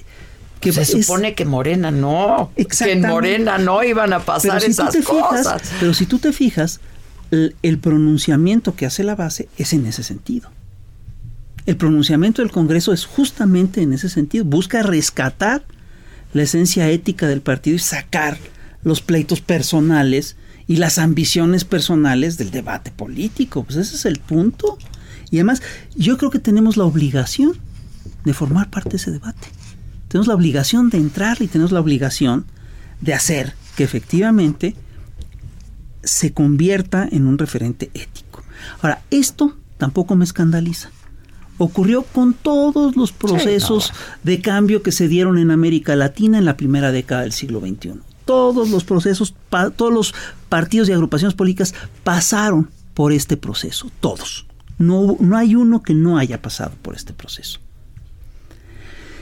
Incluso el más en Bolivia. ¿no? Mm. Es decir, todos pasan por este proceso. No me escandaliza, no me preocupa. Y lo que yo sí creo es que, digamos, eh, la esperanza de, de salida, de, de- de- de que esto pueda tener un- una, una salida exitosa, está justamente en la base. Y lo que, lo, eh, lo que a mí me importa es justamente elevar el nivel del debate, sacarlo de las lógicas mezquinas y que se empiece a hablar no de candidaturas, no de cargos, ¿no? sino empiece, se empiece a hablar de proyectos, que se empiece a hablar de Pues sí. este, estrategias, se empiece a hablar de análisis. Estar por encima de claro. Que esa, es- esa tiene que ser la apuesta. Y es, entre otras cosas, lo que estoy haciendo aquí contigo. Pues yo te agradezco mucho, Rafa, que No, hayas contrario. estado. Podríamos seguir y Sí, hablar sí, de sí. muchos otros temas, derechos la una. humanos, ya que mencionabas, etcétera, Sí, etcétera. claro. Pero hagámoslo en otra ocasión, ¿te parece? Ese es otro tema. Ese es otro Ese es otro tema que también forma parte del discurso de las guerras de cuarta generación. Ah, se violentan los derechos humanos. Mencióname un caso. No, bueno, pero hay datos, hay No, datos. perdón, o sea, lo de- pero lo- seamos serios. La migración, por sí, ejemplo. a ver, pero a ver, ahí, ahí yo te planteo un problema. Es decir, vamos a revisar la migración. los problemas son muchísimos. Vamos a analizar el tema migratorio. muchos. Es Vamos que a analizar. se me acabó ya, el perdón. tiempo, pero si quieres... Es Pero decir, el tema de las caravanas es un fenómeno nuevo, ¿eh? Así no se solían dar las lo, migraciones. lo entiendo. Y, y sí puede ser un fenómeno político y que además opera y juega en momentos políticos que le sirven, por ejemplo, a los actores políticos de Estados el- Unidos. Bueno, me queda Perdón, claro, pero ahí el gobierno pues tiene que saber cómo me- responder y qué hacer. Perdón, ¿ha habido un herido? No, esa es la diferencia. Sí, bueno, pero... No, no, no, no, no, no, perdóname. No, si ha habido una perdóname. violación a los derechos No. humanos. A ver, puede haber exceso de fuerza, puede haber cosas indebidas. Yo las he criticado en su momento. pero lo que sí es un hecho es que no hay un solo herido. Un solo herido. Es otro tema. Sí, bueno, es pero- otra situación. Sí, lo dejamos para... para- sí, ya- es que ya se Sí, están ya está poniendo la rifa del avión, ya quería yo nos quieren preguntar, sacar. la rifa del avión. Este, Ya nos- no hay nos muchos, piden la que- rifa Sí, del la avión. rifa del muchas avión. cosas. No, no, no, bueno, está bien. ya está en todos lados, está a la venta, Yo ¿no? creo que sí, entiendo. Eh, Muy bien. Este, pero tengamos el compromiso de hablar en Sí, otra claro ocasión, sí. ¿te parece? Claro Rafael sí. Barajas Durán, el Fisgón, mejor conocido como el Fisgón. Ra- Gracias, Rafa, ¿eh? Que tengo que hacer una pausa, pero que volvemos de volada, ¿no? Que nos mandes el pack no nos interesa. Lo que nos interesa es tu opinión. Mándala a nuestro WhatsApp 5521 53 71 26. En Me lo dijo Adela, te leemos, te escuchamos y te sentimos. Tiquitiquitín, tiquitín.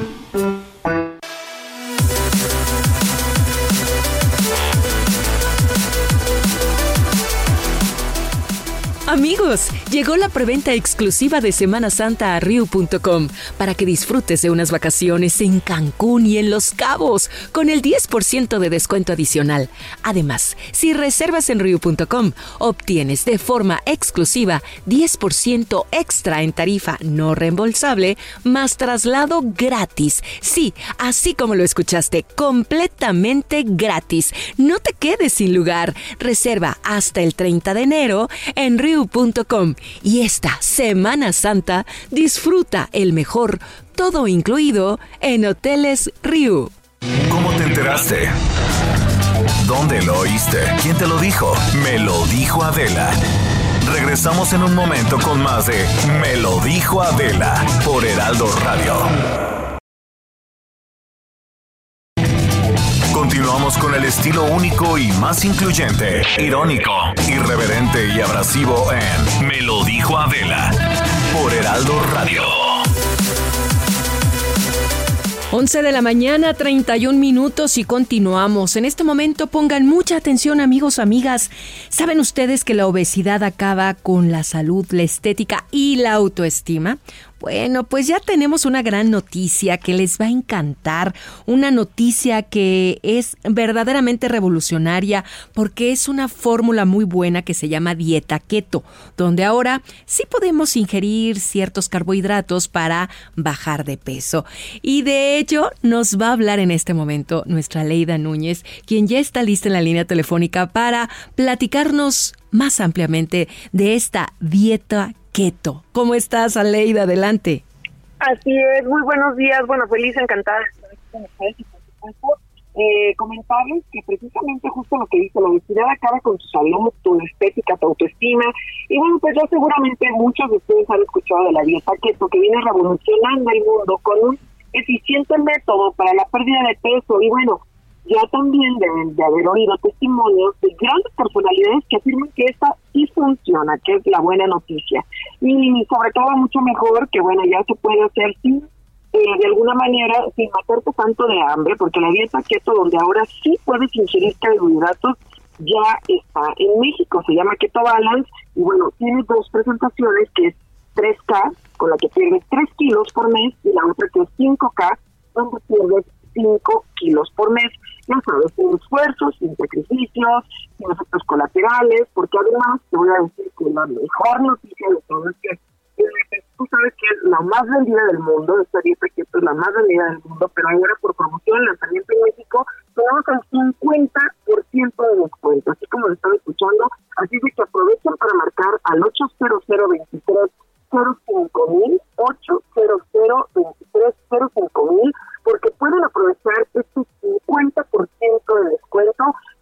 especialmente para ustedes y sobre todo que, fíjate que realmente seamos honestos, siempre que empezamos una dieta, el 80% de las personas terminamos y ahora sí que no, no, no, terminaba, no terminándola hacia hacer, que eso es terrible porque entonces pues bueno, nunca logramos nuestras metas, así es de que bueno, con qué balance se va a sentir súper bien porque además eh, de alguna forma vienen todas las instrucciones en el contenido obviamente en el cual pues, es muy fácil, la puedes cargar en cualquier parte, los sobres, y de alguna manera puedes complementar si te queda un poco de hambre, bueno, con, verduras, con vegetales, y esto pues de manera saludable, porque también les importa mucho la salud,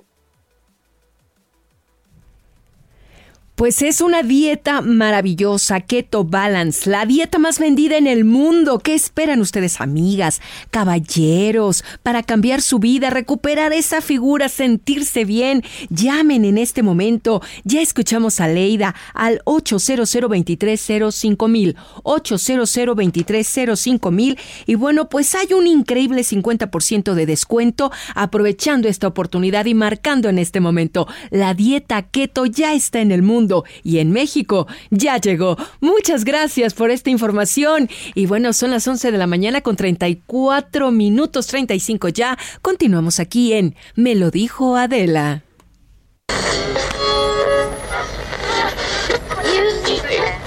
Sentir dolor en el...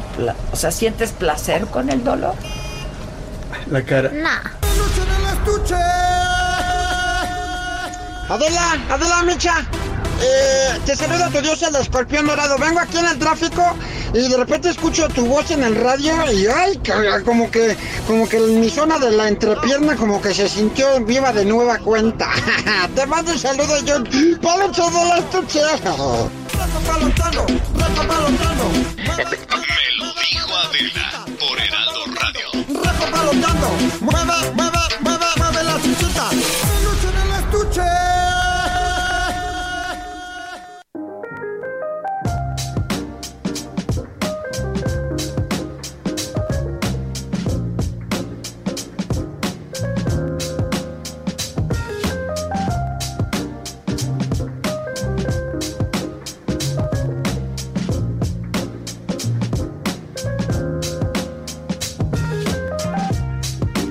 Pues ya estamos de regreso eh, y está con nosotros ahora. Qué versátiles somos, ¿verdad? De una cosa vamos de un tema a otro.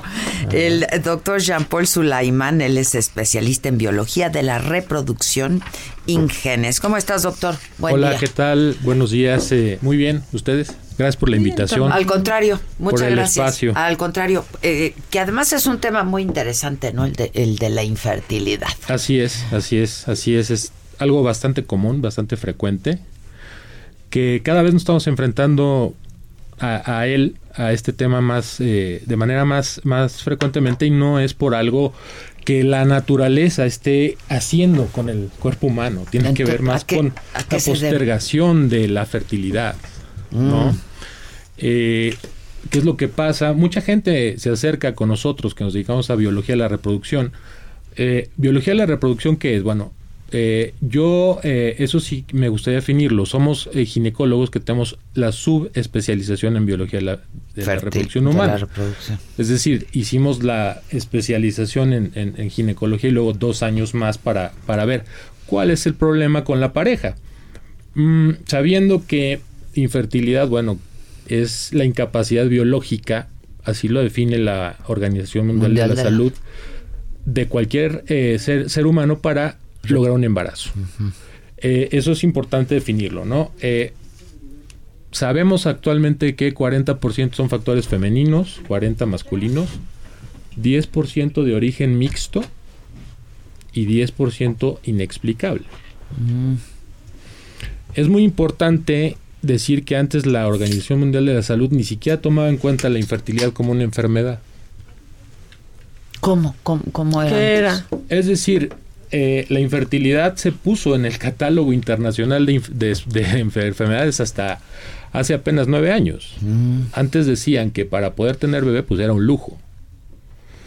Y va pegado al la postergación de la fertilidad. ¿Qué incidencia tiene en México, por ejemplo? La ¿Una de cada cuántas personas o cómo es? Bueno, yo te puedo decir que ahorita, actualmente en el 2020, el 20% de la población va a tener que recurrir a, técnicas de reproducción asistida, ¿no? Y esto se debe a lo que les estaba comentando en un inicio. Las mujeres postergan la fertilidad. ¿Por qué la postergan? Porque quieren hacer maestría, doctorado, postdoctorado, porque quieren ganar mucho dinero, porque quieren conocer todo el mundo etcétera. Puede haber en mil cantidad de factores, pero lo que está sucediendo es que nosotros como especie estamos retando el reloj biológico. Las mujeres, y quiero aprovechar este espacio para que las mujeres que están escuchando, eh, a veces no lo saben, no por ignorancia, es por falta de información. No saben que tienen un número de óvulos. En su primer regla, se presente a los 11, 12 o 14 años, se quedan con la mitad y a partir de ahí, eso ya viene en el reloj de cada mujer. Y va O sea, de ahí para abajo ya. Sí, claro, y el 90% se va a destruir y solo el 10% se va a ocupar o se va a utilizar. Y el único evento biológico en una mujer que hace que la mujer no pierda óvulos es el embarazo. Ya. Entonces, de ahí podemos, no sé, nuestras abuelitas o bisabuelitas que se embarazaban 10, 12 veces, pues por Porque eso... empezaban muy jovencitas. Exactamente, a Ahora, los lo que 40 están no tenían muchas problema. mujeres ahora en el mundo, no mujeres que tienen acceso a ello, es congelar sus óvulos. Exactamente, pero bueno, desafortunadamente también es, es un recurso que, bueno, el, el- el gobierno definitivamente no lo toma en cuenta en nuestro país. Este, como les digo, apenas la Organización Mundial de la Salud hace nueve años lo pone como una, como una necesidad de, de que sí es algo patológico. Y bueno, de lo que me preguntaban, bueno, sí, sabemos que el 20% de la población va a necesitar técnicas de reproducción asistida. Eh, ¿Qué es lo que, lo que más afecta? Pues postergar, porque entre más edad, menor calidad ovular. Ahora, este, ¿cómo se diagnostica? O sea, es, es, una, es no poder embarazarte y Sí, la, la- como, co- si nos apegamos realmente a la definición de incapacidad biológica de lograr el embarazo, manteniendo relaciones sexuales en los días fértiles, sin método anticonceptivo, evidentemente, con eyaculación intravaginal. Si la mujer tiene menos de 35 años, un año. Si la mujer tiene más de 35 años, seis meses. Si ya pasó ese tiempo y ven que de plano no pega, tienen Hay que, que hacer un programa diagnóstico de... y donde se puede detectar algún problema. Ahora, la ciencia ha avanzado muchísimo. Esa es la otra buena claro, noticia. claro, esa es la buena noticia. Esa es la buena noticia. Y para eso estoy yo aquí. que- Exacto, Que, bueno, pues de los padecimientos que yo les puedo decir, está, puede ser problemas más comunes en la matriz, en el útero, eh, en las trompas, pueden taparse por endometriosis, que es una condición que hace que se altere la calidad de los óvulos y, y se tapen las trompas. Que eso es cada vez más fácil de resolver. ¿no? Es más Exactamente. sencillo. Eh, igual puede ser algo que sea muy sencillo, un problema a nivel endocrino- endocrinológico, como un problema de tiroides, este, etcétera, ¿no? Pero si no partimos de que la pareja eh, se dé cuenta que tiene un problema y acuda a un centro de reproducción como nosotros, en donde todo el staff médico somos biólogos de la reproducción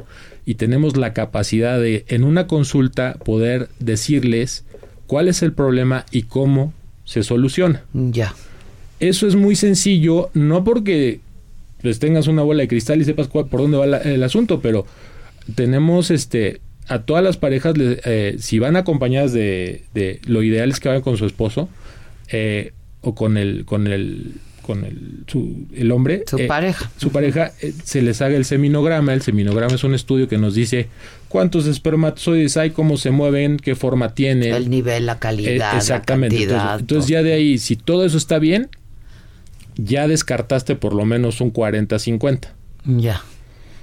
¿Qué tan difícil, qué, tan costosos son estos tratamientos? eh? Pues yo te puedo decir que en el Instituto Ingenes, de donde yo vengo, eh, tenemos programas integrales. Estos programas integrales eh, van en, en, en aras de ayudar a las parejas y, y bueno, si lo comparas con el desgaste físico, emocional y también económico que pueden hacer algunas o pueden llegar a tener otras, no son tan costosos, ¿eh? Porque nosotros tenemos programas en base a intentos. ¿Y, y qué nivel de éxito tienen? Nosotros, yo puedo decirte que aquí en, eh, eh, nosotros con toda nuestra infraestructura, nuestro laboratorio eh, y todo el tiempo que ya llevamos aquí en Ciudad de México, eh, después de cuatro intentos, en un caso muy muy complicado, después de cuatro intentos podemos llegar hasta el 96%. Ah, mira, es altísimo. Evidentemente le vamos a echar todas las ganas para que en el primer intento se embaracen. Pero, Pero pues, pueden ocurrir. Sí, porque también si es un caso mixto, que está mal la mujer, está mal el hombre, nos costará más trabajo, pero siempre haremos nuestro mejor esfuerzo, ¿no? Ya. ¿Cómo se puede poner en contacto la gente con ustedes? ¿Cómo Bueno, pueden saber más eh, del tema? ¿Cómo pueden nosotros, conocer? Porque eh, hay muchas muchas parejas que pasan por este por, por este momento, ¿no? Que es duro y es doloroso cuando, Sí, claro. cuando estás deseando tener reproducirte, cuando estás deseando tener tener hijos y que pues por, por, por este tipo de causas estás imposibilitado y que yo insisto, la ciencia ha avanzado tanto que la verdad cada vez son menos los casos donde no se puede definir. Exactamente, eso sí es importante, qué bueno que, que- que lo mencionas, es más difícil no, no lograrlo que lograrlo, ¿no? Esa es una, es acudir a, o bueno, entrar a la página de www.ingenes.com. Es Ingenes. Ingenes. Así como Eh, suena. O eh, nuestros teléfonos que son el 26 eh, 89 9800 o 26 89 9804 eh, y quiero también eh, hacer énfasis en que acabamos de abrir sucursal en Tijuana para la gente de Tijuana este pues Ah, mira. porque no ¿Dónde solo vas ahí? tenemos tenemos sucursal Santa Fe tenemos 14 años en Santa Fe pero tenemos Guadalajara tenemos Monterrey tenemos Puebla tenemos Querétaro Y ahora y Tijuana. ahora Tijuana, ¿no? O- evidentemente Santa Fe es la que más este antigüedad tiene eh, y bueno, eh, invitamos a toda la gente de la Ciudad de México, evidentemente, de la zona alrededor de, de que les quede Santa Fe, digo, no está muy cerca, pero bueno, tienen acceso a, a nosotros y si no, pues bueno, hay eh, en ciudades este de la ciudad que ya les mencioné, diferentes partes de la ciudad, perdón, eh, tenemos eh, sucursales, pero son sucursales con laboratorio y todo, ¿eh? No son, no son Ahí como... se hace todo. Sí, o sea, no son Ahí clínicas que ahí te hacen el diagnóstico y luego te mandan para acá, ¿no? Ok, ahí Las se hace sucursales todo. están completamente armadas para ensambladas con el expertise de un líder que tiene la capacidad de, de llevar a cabo los tratamientos y embriólogos que se capacitaron y todo, ¿no? Para ello. No, pues muchas gracias, doctor. Entonces es ingenes.com. Este, www.ingenes.com ok, Eh, y ahí viene toda la información. Exactamente, Están- ahí viene eh, no, quiénes somos, eh, la lista de los médicos, los especialistas, los que trabajamos aquí en Santa Fe, las sucursales, eh, los teléfonos y, y bueno, eh, pues agendar un programa diagnóstico. En el programa diagnóstico les damos el, mm, el 100% de, de cuál es el problema y cómo se resuelve. Buenísimo. Este, pues muchas gracias, doctor. No, gracias. al contrario, gracias a ustedes por Ya- el espacio. Al contrario, me parece que es un tema eh, importante y sobre todo porque yo sé que hay muchas parejas que siempre pues están pasando por este momento y cuando quieres hacerlo y quieres concebir es muy duro y muy doloroso no estar pudiendo y pues, la ciencia ha avanzado tanto que que ya sí se puede. Claro, ¿no? claro, claro. Ya estás. Buenísimo, doctor Jean-Paul Sulaimán, especialista en biología de la reproducción Ingenes. Muchas gracias. No, ¿eh? gracias a Gracias. ustedes. Y consulten la plataforma ingenes.com. ¿Qué, este, qué quieres que haga? Perdón. Macabrón, no, hemos no, ido. es que ya se puso macabrón sí, antes, ya, oye, ¿verdad? o sea. Sí, yo pensé que ya habíamos pasado por ahí. Viene, viene, mamáquita, viene. Lo macabrón.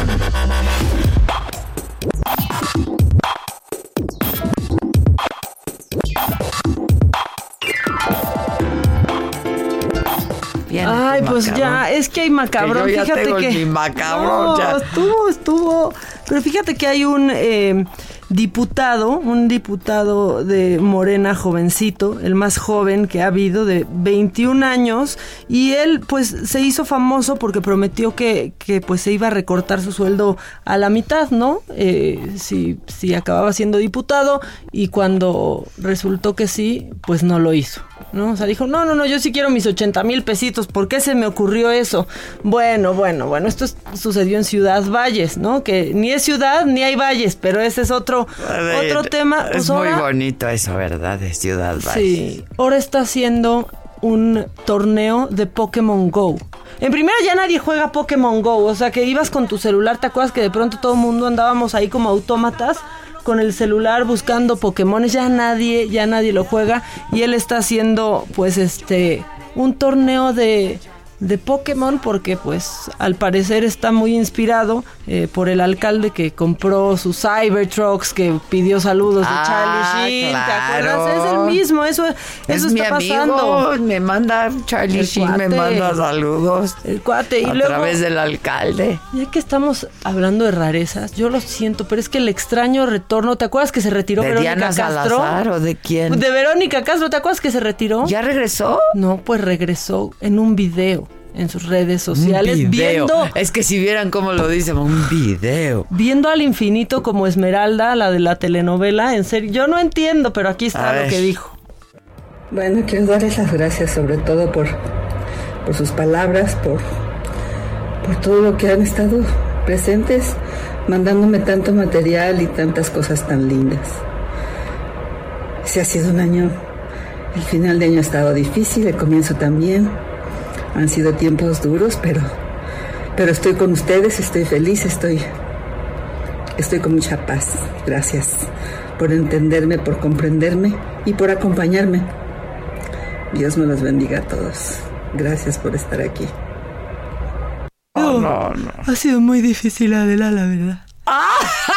Eh, pues a mí me están eh, levantando falsos de veras. O sea, ya una no puede andar con, con otra, de verdad. Sea, sea mentira, ¿no? Pero, pero ¿por qué te retiraste, Vero? Ay, Adela, es que. ¿Para qué más que la verdad? Yo te digo, yo no podía con. con la calumnia, ¿no? Con. Pues con que. Nomás por unos besos anden diciendo que me iba a casar. No, de veras, no, mi madre. Estaba muy alterada. Adela, no se vale. ¡Qué idiota eres! ¡Regresó! ya, regresó. A ver, canta Macumba. A ver, no vocalicé, pero ahí te va. a ver. Mm. Y comienza el estrés y te olvidas del sex. Mala noche, no. Como que así va, ya no me acuerdo, ¿verdad? Ya no me acuerdo. La mera verdad es que para qué no te digo. Si no, si no lees, a veces no te acuerdas ¿no? de la letra. Ahorita, no me acuerdo ahorita. ¡Ay, se me fue el aire! Ay. Qué Aquí estúpida eres. Soy la Big Vero. Tú eras la Big Sister y aquí la Big Vero. Sí, Imagina. ¿Cómo, cómo ves, mi Qué Vero? ironía. ¿Qué tal la gente que dice qué ironía y no es ironía lo que dice? No, que no entiende. Qué ironía. Eso está macabrón. También está macabrón. No sé si. Ah, ya no va a dar tiempo. Lo que dijo Trump ayer, pues teníamos el video. ¿Qué? Que sí estábamos pagando con todo respeto. El muro. El muro. Ya cuando te dicen con todo respeto es porque te la van a dejar ir. Eso dijo. Yo ya se los estuve. Eso, dice, dijo, dice que eso. eso dijo Trump. Y rápido, no está macabrón, pero está muy bonito. Nike que pues hacía todos los productos oficiales de Kobe Bryant, decidió retirarlos todos y no lucrar con la muerte de Kobe Bryant. Retirarlos incluso la tienda física. Online ya no se vende nada y en las tiendas Nike quitaron muy bien. todo. Nike Sí, muy bien. La verdad es que sí. Nunca, todo, absolutamente fíjate, o- nunca había visto o escuchado algo así, ¿eh? Jamás, que perdiera la Todo lo oportunidad contrario. de ganar millones. Muy bien. Pues así lo hicieron. Era socio también en algunas cosas Kobe Bryant en Nike. Muy bien. Muy bien por Nike. Sí, sí, sí. Dominique, Nique, Nique. Ha sido, ha estado muy difícil hoy la mañana. No, no, no. Entre la fe y la felonía, la jaura y la jaurí- jauría, diría Luis No, Eduardo no, Aute. No, no, no, no, sí está. Mira, mira, mira. ¿Quién era? Ah, ah mira. To- caras conocidas. Sí, es que eh, salieron muchos invitados a la gira de Soda Stereo, estoy viendo aquí en unas imágenes. Bueno, banda, pues ya nos vamos. Así las cosas. Este, pues, ahí los voy saludando por donde quiera que esté yo. Voy a viajar, pero voy a estar aquí transmitiendo desde donde esté. Y aquí se queda la mamaquita.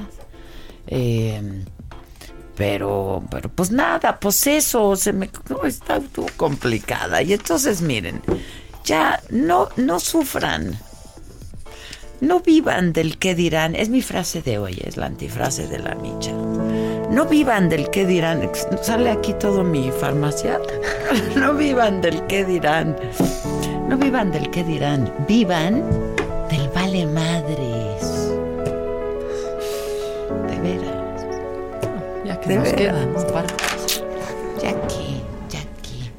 Pues nada, banda, buen día, pasen un buen día. Maca los espera en la Macanota. Hoy tiene teatro también en las vaginas. ¿Vas a Así vayan, voy a estar en las vaginas, en los monólogos estar- de la vagina, ocho y media, Sí, teatro dice libanés. vaginas, ¿no? Sí. Los monólogos. Ay, no, Ay, hoy pues, hay vaginas, hoy hay vayan. vaginas, vayan. Hay harta vagina, vayan. Este, oye, te quiero preguntar, ¿eh, ¿va más público femenino que masculino? Van muchísimas parejas, la verdad. Está y muchos bien. hombres. Sí, se divierten. Se divierten. Y eh, pues yo los espero en la saga, tú a las 5 de la, 4 y media. ¿verdad? 4.30 estoy. Yo a las 7 de la noche y hoy tengo como invitadas a las chingonas. O sea, eh, a la Zabaleta, a la de Alba, este, pues porque ya empezamos nuestra gira del 2020. Gira del 2020. Yo quiero estar Adela, ojalá y Dios quiera, me lleves un día. Fue Verónica, ¿eh? Fue Verónica que se mete. Sí, claro que es. Eh, respetar los mandamientos y dónde estará Dios metido en estos momentos. Sé que la vida es corta como cuento y en un abrir y cerrar se la lleva el viento. Bueno, ya nos vamos, bye. Nos vemos esta noche. Bye. muchas veces me pusiste de pie. Me enseñaste que todo en la vida se hace con pasión y que para ganar hay que tener corazón. Nos enseñaste que el número 13 no es de mala suerte y que los fracasos pueden hacernos más fuertes. Digan lo que quieran, para mí será el mejor. Ay, descansa en paz con el Señor y felicidades, Esto fue Me lo dijo Adela. ¿Cómo te enteraste? ¿Dónde lo oíste? ¿Quién te lo dijo? Me lo dijo Adela por Heraldo Radio, donde la H suena y ahora también se escucha. Una estación de Heraldo Media Group.